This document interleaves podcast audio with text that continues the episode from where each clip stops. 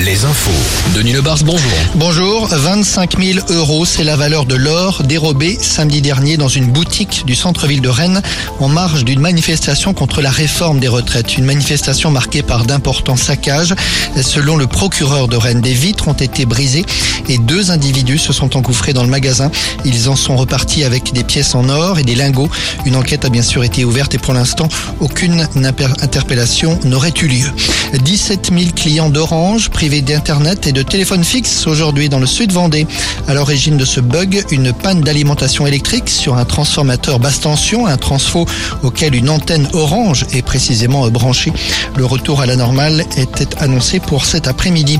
Après les larmes de sirène, les billes de polystyrène sur des plages de l'Atlantique, des plages de la baie de Bourgneuf sont le théâtre d'une pollution au polystyrène depuis plusieurs jours. Ce sont donc des billes et des blocs qui se sont échoués et ce sont apparemment des flotteurs qui ont été éventrés volontairement ou accidentellement, on ne le sait pas encore. Deux communes, les Moutiers-en-Ré et la Bernerie, ont porté plainte. La saison touristique se présente plutôt bien pour les campings après une très bonne année 2022. Les campings affichent actuellement une hausse des réservations de l'ordre de 21% par rapport à la même époque l'an passé. Un tiers de ces réservations concernent des emplacements nus et les deux autres tiers des emplacements équipés. On constate une forte hausse des réservations au sein de la clientèle étrangère. Un mot de basket.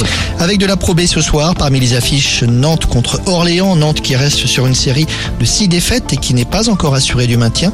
Pour La Rochelle qui accueille Antibes, on n'est plus très loin du maintien. Et pour Angers, c'est acquis. Angers qui joue ce soir à Chalon. On joue aussi en national ce soir. Voilà pour les infos. On se retrouve à 17h. Merci Denis, à tout à l'heure.